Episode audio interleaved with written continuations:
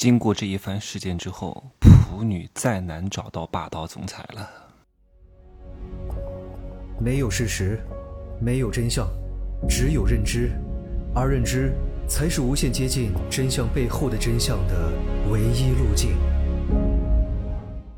Hello，大家好，我是蒸汽学长，我是真的尤为感觉到这个世道的可怕，很多女人的可怕。不要以为。霍尊的那个前女友陈露给你们伸张了正义，你要知道他的这个举动会让很多人噤若寒蝉呐。我在这里讲一些不道义的话，谁说了谈恋爱就一定要结婚的？谁规定的？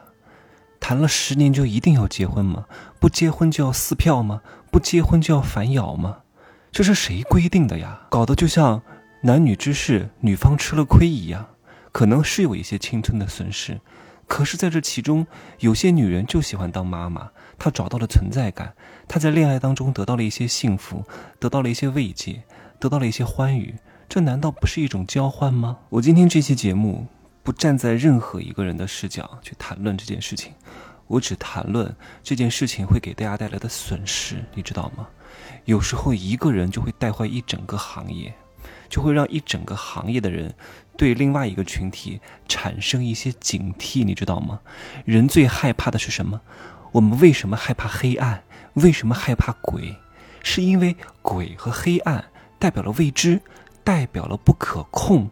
一旦这个人出现了一些不可控，那我就干脆不要他，避免未来这些所谓的不可控的因素给我带来的这种巨大的风险漏洞。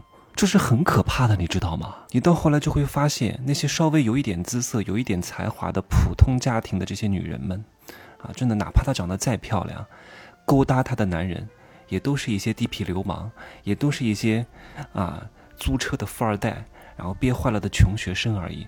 真正的这种高富帅不敢再找她了，有钱有名的人不敢再找她了，因为，因为什么？可控的因素太大了，生怕像之前的前车之鉴一样反水反咬一口啊！那我得罪不起，我就不碰你了，好吗？我们彻底隔离，因为恋爱是自由的。你要知道，霍尊这个事情影响很深远的。不要以为这个陈露给你伸张了正义，给你带来了一种哇，我终于胜利的快感。可是这个影响是非常之大的。恋爱是自由的，但万一谈不好。一次性赔九百万，亏不了几次就倾家荡产了，各位。所以以后那些啊养了儿子的这些妈妈，他们一定会特别在意的。天天鸡娃，他们一定会想啊，要关心以后的孩子的这种恋爱的问题。谈恋爱一定要门当户对，绝逼不能再找那种谈了就必须要结婚，不结婚就要索赔九百万的女人的。所以如果这种现象发生哈，那种那种乡里的、镇里的、村里的。啊，那种职校生，哪怕长得再美，她几乎很难嫁给什么干部、商人和明星家庭，这种概率会越来越低，到后来几乎不再有了，阶层就固化了，好吗？就像打麻将一样，谁说打麻将就一定能赢？谁说进赌场就一定能赢钱？你输了就要掀桌子吗？你你输了就要撒泼打滚吗？对吧？你这牌品也太差了，谁还敢跟你玩啊？如果一个男人找一个女人，就算能赔得起九百万，但是。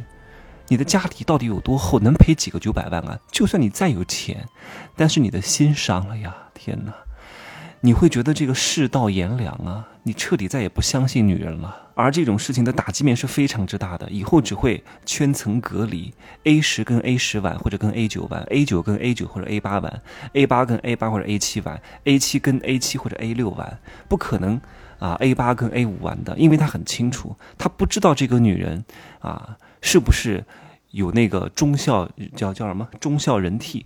会不会反咬你一口？会不会不识抬举、不可收拾？这种不可控的因素太让男人害怕了。你们去看看那个陈露骂霍尊的那个言语，真的是一个女人能骂得出来的吗？在骂他的同时，同样的时间段发了一条微博，跟她闺蜜在酒店里面玩得开心的要命呢，哈哈，终于胜利了。看到都让人心寒，就像之前很多人给我出谋划策，说：“哎，你去找一个一般的女人，什么县城的、农村的，他们比较好啊，也没什么见识，生个孩子就行了。”我说：“天哪，我不要！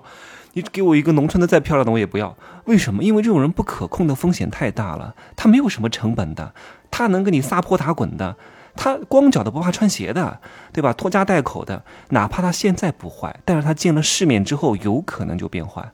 而且，哪怕他自己温厚纯良，但是他周边有很多这种使坏心眼的闺蜜，他到大城市来会认识这样的人，会给他出谋划策。人心是最不可控的，我也很害怕。不仅是男对女哈，女对男也是如此。昨天我跟一个朋友聊天，那个女孩是我二零一四年在北京主持世界小姐中国区总决赛的时候，她是伴舞，我是主持人，然后我们就认识了。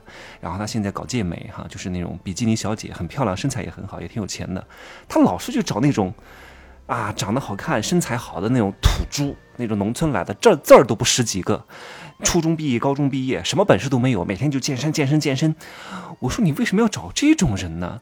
这种人就是走娼妓模式，他没什么脑子的。你选男人要选智慧的，你选这种人，他们没文化、没文凭、没智慧啊，没能力，没有商业头脑，天天在那健身。你找这种人以后会非常受罪的。你不要通过谈恋爱去找存在感，你也不需要通过男女之间的这种相处模式。